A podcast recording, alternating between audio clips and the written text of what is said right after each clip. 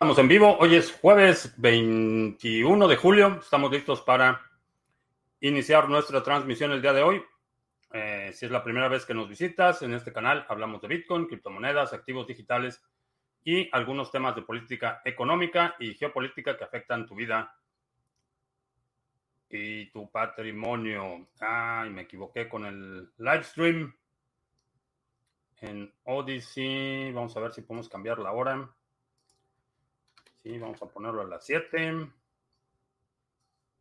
Salvar. Vamos a ver si lo acepta. Ah, perdón, me equivoqué en el horario para la transmisión. Debe empezar unos minutitos más. Espero. Eh, bueno, estamos transmitiendo en vivo audio y video vía Facebook, Twitch, Twitter y muy pronto en Odyssey. Espero, espero que se dé. Eh, vamos a ver, Bitcoin se está negociando entre, en 23.126. ¿Eh? Interesante movimiento. Ayer se dio a conocer la noticia eh, que el Hongado y Tesla habían vendido sus posiciones y parece ser, eh, ya, no me ya no terminé de, de leer el análisis, pero parece ser, alguien puso la hipótesis de que eso fue lo que desencadenó la, el colapso de Luna, eh, el, BTC que vendió Tesla, parece ser que coincide con el inicio del colapso de la pérdida del PEC de Luna y el colapso de BlockFi, de Celsius y compañía. Eh, está bastante interesante ese análisis de la actividad on-chain y el movimiento de precio. Eh, una hipótesis interesante que parece ser que por lo menos en texto, parece que tiene algo de mérito. Eh, Oscar en Criptos en Uruguay, ¿qué tal? Wiskeborg, eh, María Salomea, ¿qué tal? Buenas noches. Uh, Pepón Gil en Lomas Verdes, asoleadas. Eh, sí, aquí también está bastante. Bueno, hoy ya estuvo un poco menos, menos brutal. Ya Nacho no trajo tarea. Eh, ayer, bueno, para los que no vieron la transmisión, ayer terminando la transmisión tuve que ir a sacar un ratón del cuarto de la lavandería que Nacho lo trajo para jugar, este, porque estaba haciendo mucho calor afuera, entonces se trajo su ratón. Y bueno, fue un show para sacarlo, pero no hubo heridos en el proceso. El ratón sobrevivió íntegro, eh, nada más le faltaba un pedazo de, de pelo en la espalda, pero íntegro y ya lo solté por allá. Pero bueno, fue todo un show. ¿A cuánto estilo? Sí, ya me tocaba, ya tenía peinado de señora copetona y me estaba dando mucho trabajo. Y me voy de vacaciones mañana, bueno, el sábado. Entonces, una recortada antes de irme. Eh, Manuel, en Valparaíso, ¿qué tal? Ya que en la caja, Longado no es más que un clown, porque no se levanta temprano, está acabando su propia tumba mediática y social. Eh, sí y no. Hay mucha gente que lo sigue defendiendo a capa y espada. Tiene una fan fanbase bastante, bastante eh, extensa, pero en general había mucho escepticismo sobre su la seriedad con la que estaba tomando la integración de Bitcoin y el holding en la tesorería de Tesla. Había mucha gente que estaba, incluyéndome, yo la verdad es que nunca nunca he sido gran fan de Elongado, eh, pero había mucha gente bastante escéptica sobre eh, la seriedad con la que estaba tomando ese holding y pues no decepcionó a muchos, eso, eso sí hay que reconocerlo. Ah, ¿Qué es la actividad on-chain? Eh, transacciones. Ves que se mueve de una cartera a otra. lo que, lo que las transacciones que puedes identificar en la blockchain. La subida de tasas de interés en Europa seguirá subiendo, ¿sí? La, es una de las herramientas que tiene la, los bancos centrales y aquí en Estados Unidos la Reserva Federal para eh, desincentivar el consumo y por lo tanto desacelerar la economía. El problema, y en, Estados, Unidos es un problema serio, en Europa no, no no estoy tan familiarizado con el nivel de endeudamiento de distintos actores, pero aquí, en Estados Unidos, las familias están endeudadas, los negocios están endeudados, las municipalidades están endeudadas, los estados están endeudados, el gobierno federal está endeudado hasta la coronilla. Entonces, cada vez que incrementan eh, la tasa de interés, lo que hace es que eh, las tasas de interés en tarjetas de crédito suben, eh, todo lo que es crédito al consumo, que aquí está súper extendido, eh, sube. Eh, obviamente, para los negocios, si sube la tasa de interés, lo que pagan en interés por los créditos que utilizan es más. tienen que o subir precios o reducir actividad. Entonces, tiene una consecuencia mucho más allá de la mera desaceleración económica. No solo estás desincentivando el consumo futuro, sino estás impactando a la deuda existente. Y eso es muy problemático aquí.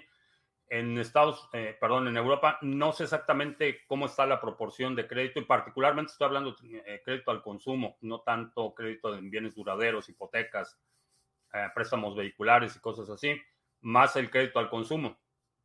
aquí es muy frecuente, vas a una tienda de autoservicio o de cualquier una tienda especializada y, puedes sacar una tarjeta de crédito y utilizarla para comprar lo que sea en la tienda, pagas tasas de interés astronómicas, pero eh, la gente está extremadamente endeudada aquí. Eric Gómez en San Juan de Aragón, donde la cumbia no para de sonar.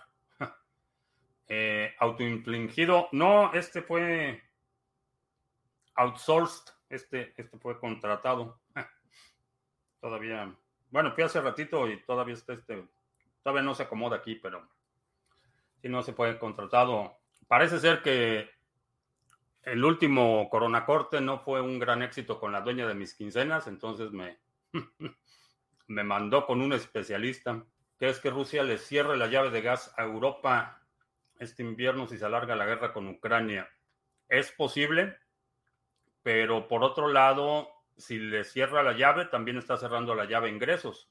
El, gas natural, como lo distribuyen en Europa, no es algo que puedas mm, vendérselo a alguien más. Eh, no es tan sencillo.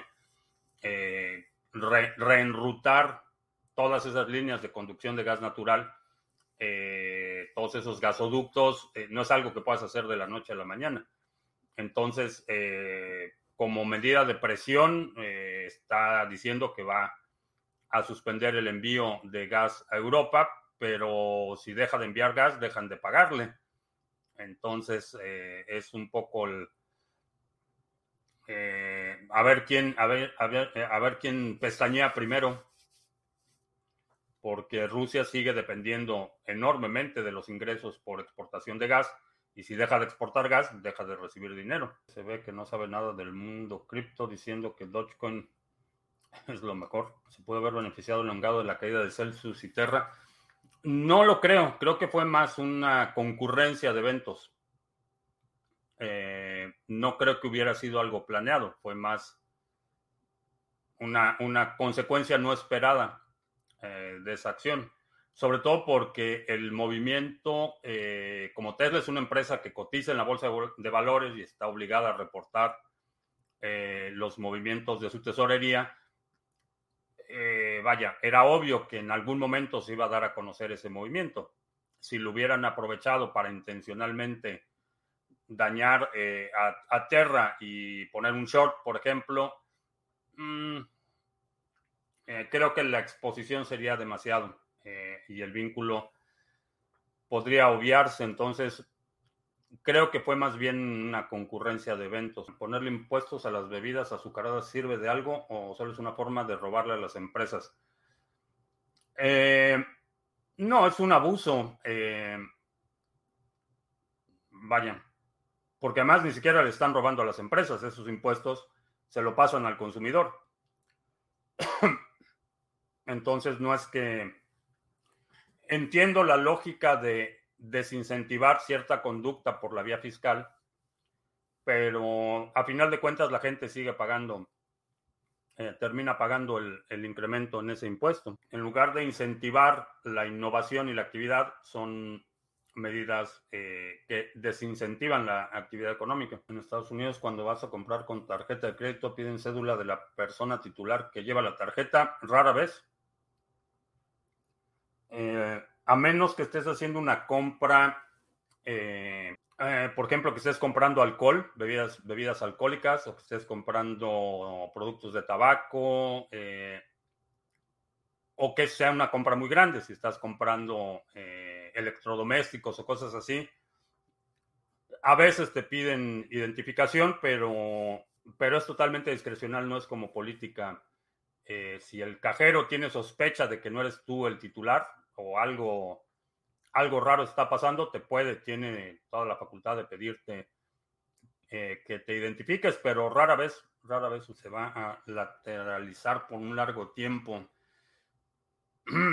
No lo sé. Ayer estaba viendo eh, los detalles de la lo que se supone que va a ser en agosto la liberación del 130 eh, mil, sí, creo que son 130 mil Bitcoin que están en la custodia de los liquidadores de MTGOX. Hay un factor que ayer que estaba mencionando el tema no había considerado, y es que mucha gente vendió los derechos de reclamo que como funciona es, yo tengo una cuenta, tengo una demanda contra MTGOX y hay un grupo de inversionistas que me dice, ok, te compro tu reclamo, te liquido hoy, te doy un cheque por X cantidad de dinero y yo voy a obtener ese reclamo y yo vendo ese reclamo con la hipótesis de que en esa transacción te estoy pagando menos de lo que vale tu reclamo y cuando recibo el reclamo voy a recibir más dinero. Esa es la parte que no había considerado y no hay realmente números de qué tan, con, cuánta frecuencia ha sucedido esto, pero ha sucedido lo suficiente como para que haya identificados un par de grupos. Eh, que si ese es el caso, entonces sí veríamos una baja inmediata. ¿Qué tan rápido va a poder absorber el mercado eh, esa entrada? Eh, no lo sé. tengo puesta una orden a 10 mil dólares para que seamos totalmente transparentes. Por si puedo cachar algo de ese movimiento, pero no sé qué tan rápido lo vaya a absorber el mercado. Pero a, a diferencia de lo que estaba comentando ayer, lo que revisé me hace pensar que es posible que sí vea un bajón considerable. Si liberan primero todo al mismo tiempo, bueno, primero si lo liberan, porque esa es otra cosa que llevan un par de años diciendo que ya lo van a liberar y que ahora sí en agosto y que ahora sí están como los de Ethereum. Entonces, asumiendo que se dé en agosto y asumiendo que se libere todo en un periodo de tiempo relativamente corto, eh, no sé qué tan rápido el mercado vaya a poder absorber todo eso. Yo estoy haciendo mi parte, ya tengo puesto ahí una orden a 10 mil dólares por si sí o por si no. Vamos a ver. Ahora dicen que Rusia está presionando a la Unión Europea, pero no fue primero la Unión Europea que le dio la espalda. Eh,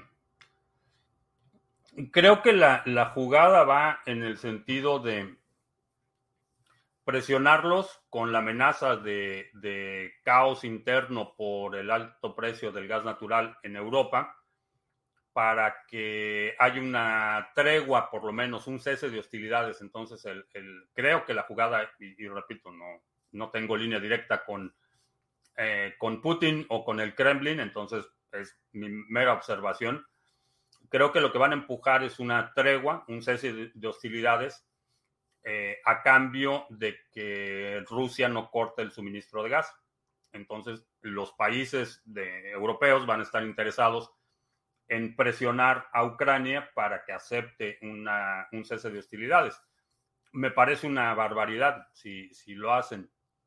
Y la razón es porque, primero, ya sería una, una posesión de facto del territorio ganado. Tendrían que trazar una línea y sería de facto una cesión de territorio, como fue Ucrania, perdón, como fue Crimea.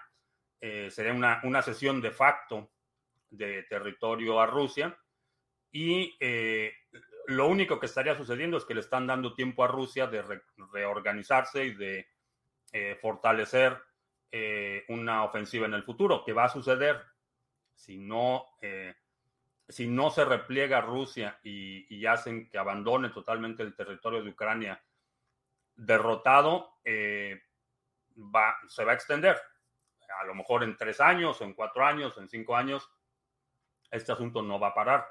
Entonces creo que la, oportunidad que tiene Europa para proteger el, futuro eh, y que no hay una guerra mayor en el, en el futuro cercano, es decir, en los próximos cinco años, es aguantar, aguantar el invierno, apretarse el cinturón y no aceptar la tregua que está ofreciendo Rusia y forzarlos a que sigan peleando durante el invierno y, un repliegue eh, inminente, porque está, está muy desgastado la maquinaria bélica. ¿Cuál es el proceso luego de la inflación? ¿Cómo sigue? ¿Cuándo se termina?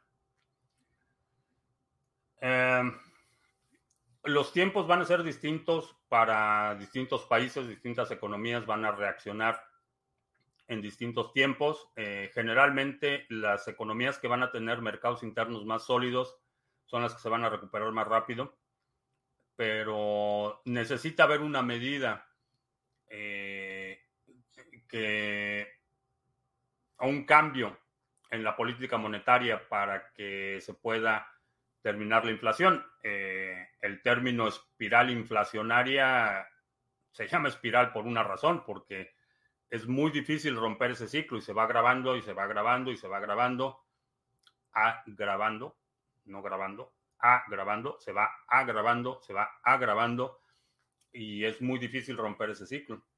¿Qué sigue después? Eh, dependiendo de la magnitud, un colapso total de eh, la moneda y un reseteo en la forma de una nueva moneda, como fue el caso de Alemania.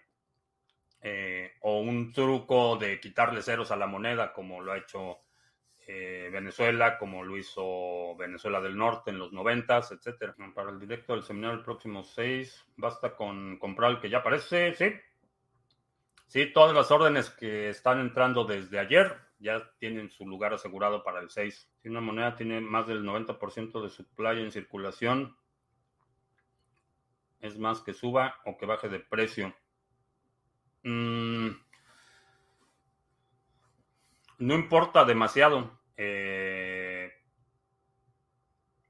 sobre todo porque en términos absolutos de cuánto es ese supply, de cuánto estamos hablando. Si estamos hablando de una moneda que tiene miles de millones comparada con una que tiene cientos de millones, o hay monedas que tienen trillones de supply. Entonces, la, lo que va a determinar si el precio sube o baja es la capacidad del mercado de compra-venta de absorber la oferta. Si el mercado es capaz de absorber la oferta, el precio tiende a subir. Si no, eh, lo que sucede es que el precio tiende a bajar, pero no es tan, no hay una relación directa entre el porcentaje circulante del, del supply total. El hongado lo volví a hacer salió con su gracia y, a ver si no les va a los de Dogecoin también. les da su Teslazo. Ah, y sale Rosas en Lima, nos está viendo en Odyssey. ¿Crees que estén que muchos estén saliendo del oro para Bitcoin? No lo suficiente y no, no lo suficientemente rápido para ellos, no, no para Bitcoin, para ellos. Eh, creo que mucha gente se va a quedar atorada con oro que eh, no le va a servir de mucho. En Argentina el dólar paralelo en 20 días pasó de 200 a 337 por dólar.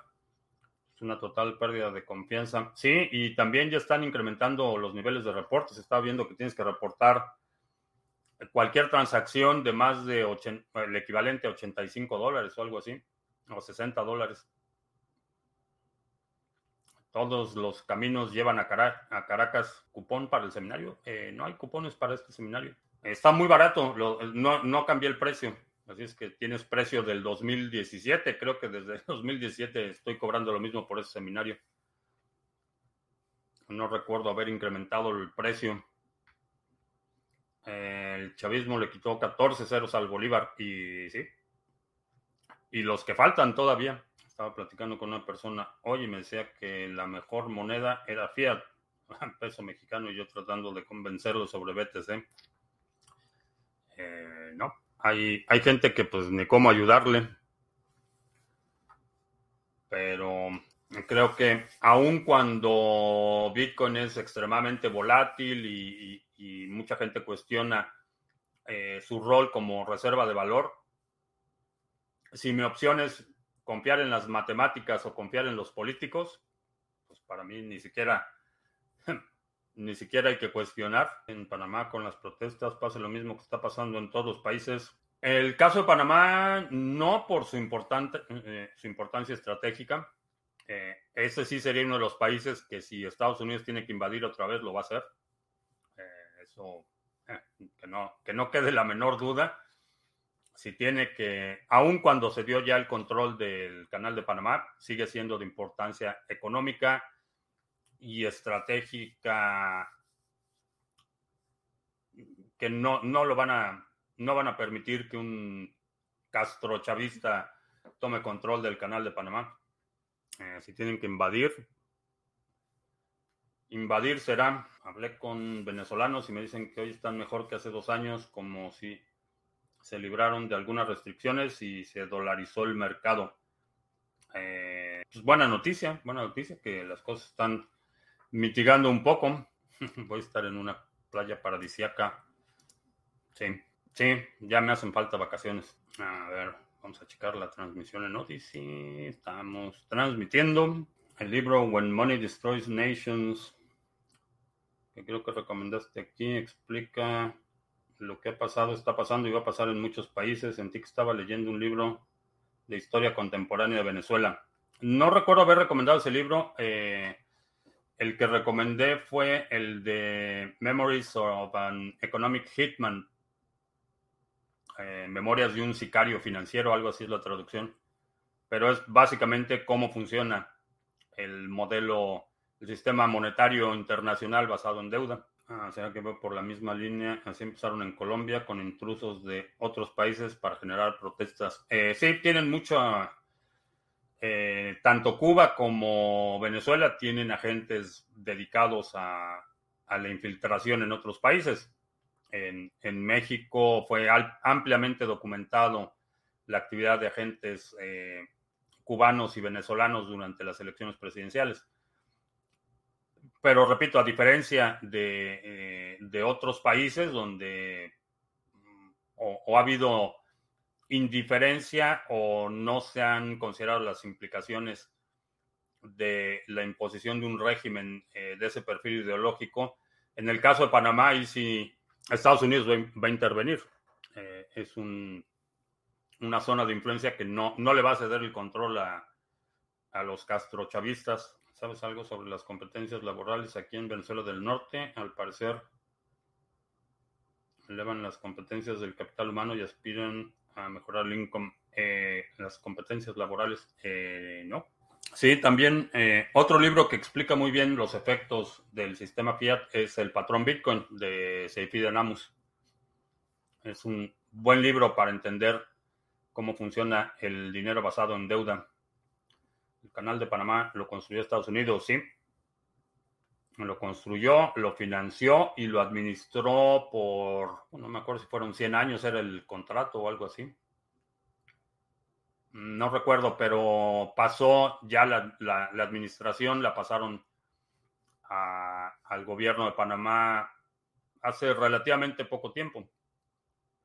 Pero aún así, aunque ya lo administra Panamá, le mandan a los, si se empiezan a poner muy rojillos, les mandan a, a los Marines como al general Noriega quiso salir del carril y vamos con la plataforma Skylo Peer-to-Peer. Eh, no.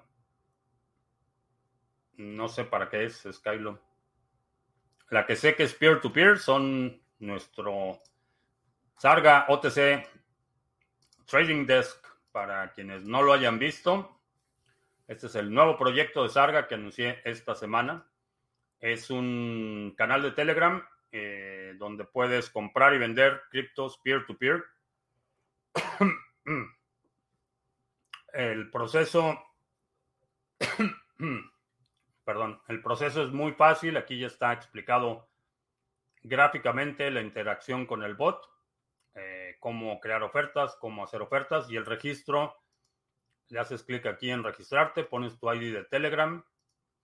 Eh, si alguien te refirió, pones aquí su nombre de usuario y le pones registrar y te va a presentar. Bueno, vamos a hacerlo de nuevo. No soy un robot. ah, que ya existe. Bueno, ya no puedo hacer el, el registro, pero aquí está el OTC Trading Desk entonces, chécalo. Eh, perdón. Aquí también están las preguntas frecuentes. Aquí están. Perdón, se me atoró algo en la garganta. Aquí está explicado. Eh, bueno, aquí están los enlaces. Eh, cómo funciona, cuánto cuesta, eh, tenemos una promoción, cuesta 10 dólares al mes, nada más. Y con 10 dólares puedes hacer los intercambios que quieras. No tenemos eh, custodia de esos activos. Eh, puedes listar distintas criptomonedas. Estas son las que tenemos listadas ahorita. Podemos agregar cualquiera que haya interés de la comunidad. los medios de pago son peso argentino, chileno, colombiano, cubano, peso dominicano, euro, peso mexicano, dólares, bolívares o puedes pagar con criptomonedas. Eh, chécalo, llevamos un par de meses trabajando en el proyecto para que tengamos una plataforma de trading eh, peer-to-peer entre la comunidad. Eh, también el programa de referidos te da el 30% de comisión. Así es que si quieres ir creando comunidades locales, invitar a tus contactos para hacer trading, ahí está el OTC Trading Desk para quienes no lo hayan. Toda esa plata que recibe Panamá, ¿por qué no ayuda a su pueblo? Eh, no sé a qué plata te refieras, pero pues porque el, interés primordial de la clase política es la expansión del poder. Generalmente hacen lo mínimo necesario para que la gente no se revuelte, no haya revueltas en las calles para mantener el orden, hacen lo mínimo necesario a veces les falla el cálculo y hay revueltas en las calles, como está sucediendo en eh, ya en muchos países, ya perdí la cuenta de cuántos países van, pero agregamos Panamá, eh, Malawi también, hoy empezaron las eh, protestas en la residencia oficial de gobierno, presiones para los primeros ministros en muchos países. Entonces lo que hace es que el gobierno hace lo mínimo necesario para que la gente no se revele y expandir su poder, eh, y esa es la prioridad. Cuando hablamos de, eh, o cuando ellos hablan de, seguridad nacional, por ejemplo, o seguridad pública, no están hablando de tu seguridad, están hablando de la seguridad del Estado. Se están haciendo transacciones, sí, ya hay, ya hay varias ofertas disponibles, no lo puedo poner en la pantalla, pero en mi teléfono sí lo puedo poner. Vamos a ver, Telegram. Eh, OTC Trading Desk. Hay una oferta de 200 Cardano por euros, eh, 0.5 Monero por Bitcoin y son las dos más recientes. Y había otra, pero ya me desapareció, así es que alguien la tomó. Pero así es como aparecen las ofertas. Bueno, no se ve, no se va a ver. Vamos a bajarle la intensidad a la pantalla. A ver si se ve. Bueno. Ahí están las ofertas. Bueno, esa no era la oferta. Esta es la oferta. Bueno, chécalo.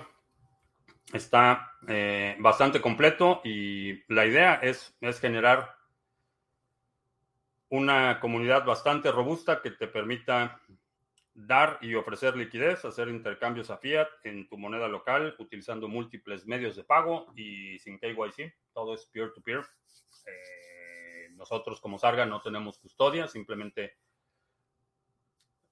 eh, operamos la plataforma para que los usuarios se comuniquen y puedan intercambiar de forma organizada. ¿Cuántos son los montos máximos al principio? Eh, me parece que tenemos un sistema de rating y, a ver, para los usuarios recién están en las preguntas frecuentes. Estoy consultándola porque muchas cosas en la cabeza, pero aquí están las preguntas frecuentes. Los usuarios recién registrados tienen un límite de 100 dólares por transacción y para subir ese, eh, ese límite eh, necesitas rating de otras transacciones. Ah, tenemos plan de referidos, sí. Eh, puedes compartir con tus contactos. 30% de los pagos realizados es tu comisión por referidos. Ah, sobre China, que los bancos no están dejando sacar su dinero los dueños de ese dinero. Primero, no me sorprende. segundo, creo que es un, es un problema, eh, es una señal que da indicios de un problema mucho más profundo de fragmentación al interior de China. Eh, ya la y es que y esto es algo cultural en, China y, es algo digo me llama mucho la atención porque mientras no critiques al gobierno te puedes pelear con quien quieras y mientras los gritos y sombrerazos eran con los bancos, no había problema. En el momento que la gente empezó a voltearse al gobierno, entonces sí, mandaron allí a los golpeadores eh, y ahorita ya hasta tanques se tienen estacionados enfrente de los bancos, porque ya, ya la gente se está quejando con el gobierno, no con el banco. Que bueno, el banco y el gobierno es lo mismo, pero la, la señal exterior es que el, gobierno va a venir a salvar a los ahorradores del abuso del banco, aunque el banco y el gobierno sean la misma cosa. Entonces es un, es un problema serio de liquidez eh, y, estamos hablando de 6 mil millones, es lo que ahora los, eh, los ahorradores ahora son inversionistas del banco y no pueden retirar su dinero, pero ya son inversionistas. Preocupante. Y el problema es que están matando en China cualquier posibilidad de aspiración. Y eso, es, y eso creo que eh, va a debilitar enormemente al Partido Comunista. Eh, hace un par de años, por lo menos, podías aspirar a ser famoso o, a ganar mucho dinero en el mercado especulativo de bienes raíces, eh, porque la gente que se está quedando sin esos ahorros no es, no es, la, no es la, la clase trabajadora, es la incipiente clase media. Eh, esos son los que perdieron el dinero, no, no la clase trabajadora. Entonces, estás eliminando cualquier posibilidad de progreso o, cualquier aspiración de progreso de la clase que mayor empuje tiene para la economía. Entonces, eh, creo que va a haber consecuencias y, se va a extender. Creo que se va a extender. Creo que cada vez vamos a escuchar de más bancos que, que están convirtiendo los ahorros en inversión. ¿Cómo funcionan las comisiones? Eh, no hay comisiones. tú pagas, es suscripción para que tengas acceso al mercado OTC. Pagas 10 dólares y puedes hacer cualquier cantidad de transacciones. Y como son transacciones peer-to-peer, eh, depende, por ejemplo, si vas a hacer una transferencia bancaria, eh, ahí en, en el mensaje puedes publicar tu propia oferta, es decir, compro X cantidad de Bitcoin a este eh, precio y pago de esta forma. O puedes tomar las ofertas. Si, si yo publiqué que estoy comprando Bitcoin a este precio, tú puedes decir, ah, ok, yo te vendo el Bitcoin o yo te compro el Bitcoin. Pero ya esa parte de la interacción ya no hay, no hay, nosotros no intervenimos en las comisiones ni nada de eso, simplemente es una membresía que ayer hubo manifestación de policías jubilados en la Secretaría de Seguridad porque no les están dando sus jubilaciones en Venezuela del Norte. Van, van por las jubilaciones, ya se nos habíamos dicho. Leonel, en Amsterdam, ¿qué tal? Montarás un nodo en la blockchain RON, que es lo del juego de Axie Infinity. Eh, no recuerdo que hayamos evaluado esa opción, pero estamos abiertos a operar nodos de, de redes que puedan ofrecernos lo que estamos buscando es, primero, que el pool no tenga custodia de los fondos. Eh, de hecho, ayer, ayer descartamos uno porque precisamente tiene ese problema en la custodia de los fondos. Entonces, que el pool no tenga custodia de los fondos, que la distribución de recompensas sea a nivel de protocolo. Esa es una de las cosas que buscamos. Y la otra es que, bueno, sea una, una blockchain que tenga algún propósito, sentido, no simplemente para eh, staking por hacer staking. Eh, Rusia con su guerra le pone fin al BRICS o sobrevivirá. Eh, no creo que sobreviva. No creo que sobreviva el BRICS. Eh, aun cuando ayer hicieron su, su foto coleccionable, el, el. ¿Cómo se llama? El, el Shah de Irán eh, o el presidente, no sé cuál de los dos es porque se visten igual. Eh, y Erdogan, el de Turquía, el presidente de Turquía, hicieron ahí su foto con, con Putin, pero no sé, honestamente, Brasil creo que está muy reacio a, a reconocer en público su alianza. Eh, Irán dice que sí lo apoya, pero no militarmente, que es realmente lo que necesita Rusia en este momento. Pero además, el, el, dilema que tiene Rusia con Irán es que la única forma en la que Irán puede respaldar incondicionalmente a Rusia es si hay una transferencia total de tecnología para armamento nuclear de Rusia a Irán. Y con todo y que Rusia necesita la ayuda, no le conviene la proliferación, no, no le conviene que Irán sea una potencia nuclear por sus intereses en Siria, que realmente fuera, de, fuera del territorio ruso y lo que se están acaparando, eh, la única presencia o base militar base operativa que tiene Rusia en el Medio Oriente es en Siria. Y tener a Irán como una potencia nuclear, aun cuando sea la propia tecnología rusa, eh, no les conviene. Entonces, creo que por ahí está la, la negociación, pero honestamente Rusia se está quedando aislado, se está convirtiendo en, en, el, en una sociedad aislada. Eh, no solo por los gobiernos, sino culturalmente se está aislando. Al final a Rusia no le ha afectado ninguna sanción, eh, pues los rusos están sufriendo, la población rusa está sufriendo las consecuencias de las sanciones. Obviamente los oligarcas y los que tienen abogados y empresas, este, empresas fantasmas y tienen recursos para moverlos alrededor del mundo, no están tan afectados, pero, pero a la población en Rusia les está pegando muy, muy fuerte. Has pagado a Facebook por tráfico que lleve a tu página. Lo intenté con un proyecto que no era mío, era para un cliente hace siete años o algo así. Eh, funcionó, pero honestamente no me convenció demasiado. No tenía mucho tráfico basura. Entonces, anuncios, bueno, ya. Vamos a hacer anuncios. Bueno, mencionaba el OTC Trading Desk de Sarga, chécalo. Eh, también obviamente tenemos nuestros pools de minería, pools de staking, eh, plugins para que recibas pagos con criptomonedas y otros proyectos que estamos trabajando bajo la marca Sarga. Eh, checa la página sargachet.cloud, ahí están todos los enlaces, está la información, enlace al canal de Discord, de Telegram para notificaciones, preguntas frecuentes, etcétera. Eh, si estás en este asunto de las criptomonedas, es importante que protejas eh, tu actividad online de criminales y vigilancia no deseada. Para eso utilizo NordVPN.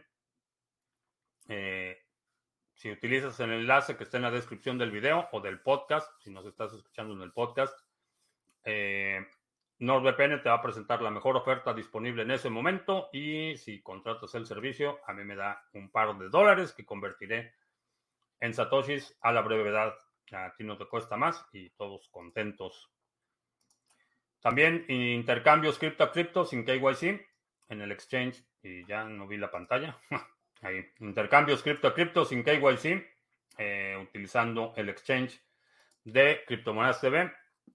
Eh, funciona muy bien, es muy fácil de utilizar. Simplemente seleccionas qué es lo que quieres intercambiar. Te va a pedir la dirección en la que quieres recibir los activos que estás intercambiando y te da las instrucciones para que envíes uh, los activos a una dirección, hace el exchange y te regresa a la dirección que le indicaste. Eh, relativamente rápido, depende un poco del par que estés intercambiando, pero lo puedes hacer todo sin KYC. No hay límites de volumen o frecuencia. Y ahora sí. Ah, y bueno, se me olvidaba antes cierre los anuncios. Eh, el seminario básico de trading, vamos a tener una actualización en vivo el próximo 6 de agosto, sábado 6 de agosto, 11.30 de la mañana, hora del centro. Va a estar disponible para todos los que se inscriban al seminario a partir de ayer. Van a recibir una notificación para que participen en la sesión en vivo. Si ya tenías el acceso al seminario, eh, vas a tener acceso a la versión actualizada una vez que esté publicada. Así es que aprovechan. No ha subido, no tenemos efecto inflacionario. Entonces sigue costando lo mismo que hace, no sé, cinco años, algo así. Vamos a ver, no veo comentarios. ¿Qué le pasó al de BCH que está desaparecido? Ya se fundió. Parece ser que sí, parece que está sufriendo. Eh, ah, Manuel, eh, Mándame un correo, no, no, no ubico tu correo, mándame un correo a info para darte las instrucciones. Eh, sobre el de BCH, Roger Ver, eh, parece ser que está muy emproblemado, parece que una de estas empresas eh, lo exhibió públicamente, no, no recuerdo cuál fue, porque ha habido muchas Voyager o no sé cuál fue. Eh, lo exhibió públicamente porque le habían prestado 43 millones de dólares sin colateral y que había puesto como garantía, había puesto garantía personal y parece ser que no les pagó o que no les quería pagar. Fue un desastre porque empezó mal y va a terminar mal. Le apostó al caballo equivocado. Honestamente, si no hubiera hecho nada, eh, ahorita estaría, eh, tendría muchísimo más dinero del que tenía cuando empezó todo este asunto de la bifurcación. Le apostó al caballo equivocado, se asoció con el equipo perdedor y parece que está extremadamente problemado personalmente. Ya, ya le está afectando al nivel de que no, no son sus empresas, sino que ya él personalmente está teniendo problemas para cumplir con sus compromisos en el porcentaje de inflación o cómo deberían medirlo. Cada país tiene su propia métrica, pero generalmente son cifras maquilladas para hacer ver al gobierno lo menos mal posible.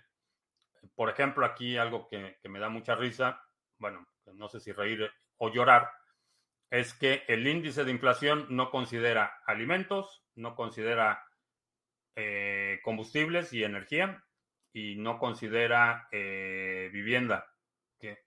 Son las tres cosas que todo el mundo necesita, pero esas tres cosas no están consideradas. Entonces,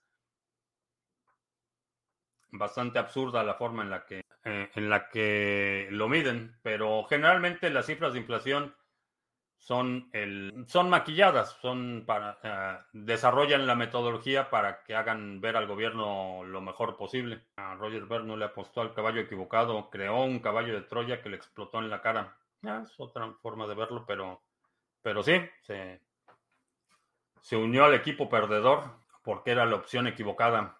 Simplemente incrementar el tamaño del bloque era la opción equivocada. No es así como se puedan escalar protocolos de forma sostenible. Ya estrenaste el regalo que sí se cumple, sí. Y la verdad es que muy efectivo. 15 yardas, 10 yardas, 20 yardas, este que fue 30 yardas y 5 yardas. La verdad, para los no enterados, una yarda es aproximadamente un metro, es un poquito menos de un metro. Entonces, entre, digamos, entre 5 y 30 metros. Bastante bien. El regalo fue uno de la segunda vez. Eh. Pasé también. Es un arma. Bueno, no la puedo enseñar, pero es un arma semicorta. No es una pistola. Me acuerdo cuando iban a hacer el hard fork y que yo les informé que cómo se debía y que mucho nos evitó errores. Sí, digo, la gente que estaba eh, en ese momento en la guerra de escalación de Bitcoin, la gente que estaba a favor de esa idea de simplemente incrementar el tamaño del bloque, era la solución técnicamente hablando equivocada. Y la gente que tenía conocimiento técnico y entendimiento de cómo se escala un protocolo, se opuso a esa medida quienes estaban a favor de la medida eran gente que a lo mejor entendía la parte de negocios o, entendía la parte financiera, pero no la parte técnica de escalación del protocolo. Entonces, por ejemplo, el grupo de Nueva York, que eran los CEOs de empresas que salieron con su tomadura de pelo de SegWit 2X y se comprometieron y demás, es gente que a lo mejor entiende el aspecto de negocios, a lo mejor entiende el aspecto financiero y les estoy dando mucho, el beneficio de la duda, pero el, aspecto puramente técnico de protocolo, de escalación de un protocolo, no lo entendieron y, perdieron. Y así es como estamos, así llegamos. ¿Qué origen tiene el regalo nuevo? Lo puedo escribir, es un, rifle corto, tiene un cañón de 10 pulgadas, es la mecánica bueno, de hecho puedo enseñar la foto. No puedo enseñarlo físicamente, pero la foto sí la puedo enseñar. Un momentito les enseño la foto de mi regalo. Se parece, pero no es. Ah, este sí es. Ya va que va. Ese, que es un... Ah, ese. Sí, pues es ese. Ese fue mi regalito de la segunda vez. Que está en es 9 milímetros. Es el, la mecánica y el manual de armas y todo es igualito a un AK-47, pero utiliza calibre de 9 milímetros. Y es corto, no es el AK-47, tiene el cañón de 16 pulgadas, este es más cortito, y tiene la culata plegable. Ese fue mi regalito. ¿Alguna planta o vegetal o legumbre que favorezca el buen dormir? Eh, té de tila, eh, té de manzanilla, eh, té de lechuga también, cortado. Mm, mm, no recortado desde fábrica, de fábrica son 10 pulgadas, pero todo lo demás es, es igualito a una K47. Todos los accesorios externos son intercambiables con un AK-47. Eh, que si hay limitaciones de armas para adquirir.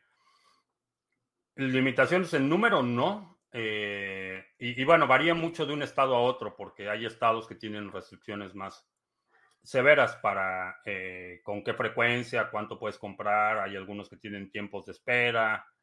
Eh, California, por ejemplo, es el que tiene mayores restricciones en términos de qué tipo de armas puedes comprar. De hecho, tienen algo que se llama el roster, que es una lista de armas aprobadas.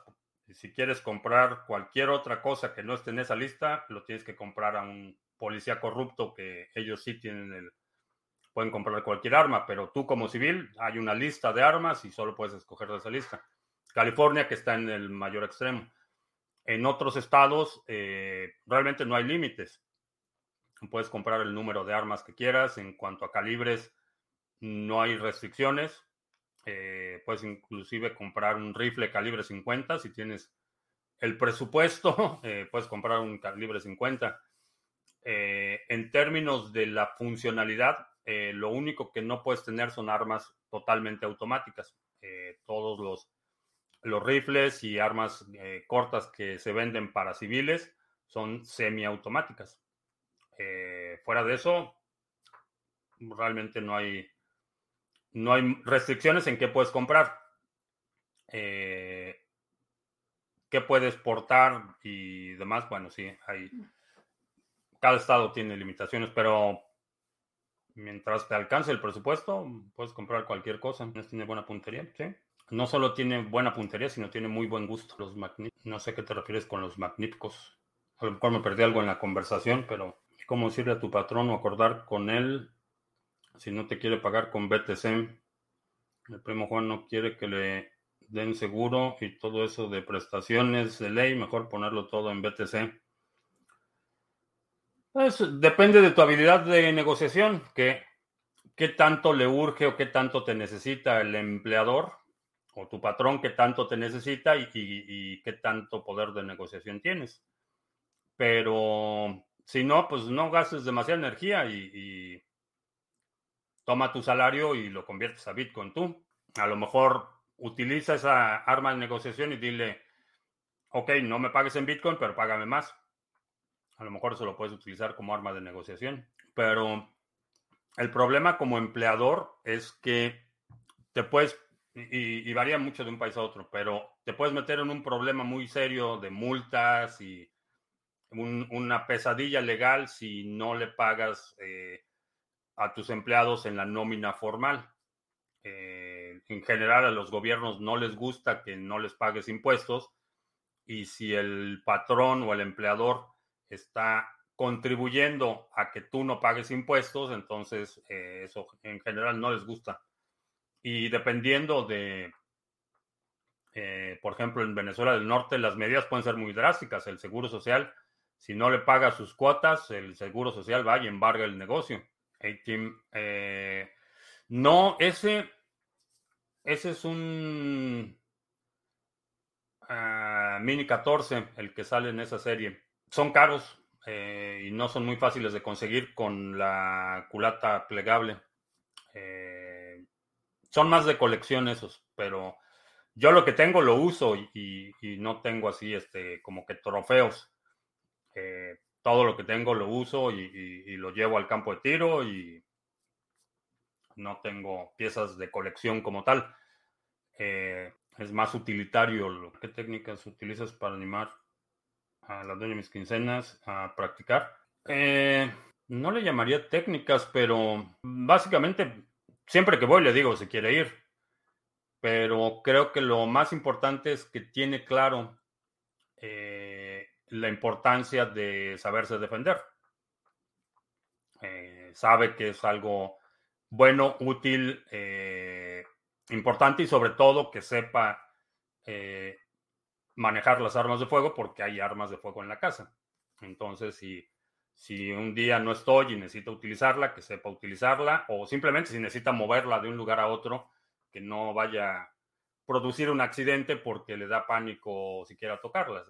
Entonces, básicamente comunicar claramente el, el, propósito y la utilidad y el beneficio de desarrollar esa habilidad. Y la otra es que también eh, cuando va, utiliza el arma que prefiere, no la, no la presiono a que utilice una en particular o no selecciono yo el arma para ella porque hay es para mujeres y cosas así.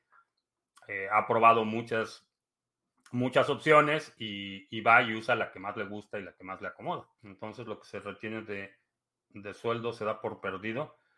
Sí, lo que te retienen de sueldo, sí. Eh, si te hacen retenciones de seguro social o de cualquier pago de prestaciones o lo que sea, ese es dinero que se lo pagan directamente al gobierno y pues en el mejor de los casos, a lo mejor en 30 años el gobierno te manda un cheque o te mandan un, un estado de cuenta de tu Afore si estás en Venezuela del Norte, donde ahí te dicen por qué perdiste todo tu dinero por la administración de tu fondo para el retiro. Los más livianos, no necesariamente es una concepción errada que tienen que ser más chicas o más ligeras.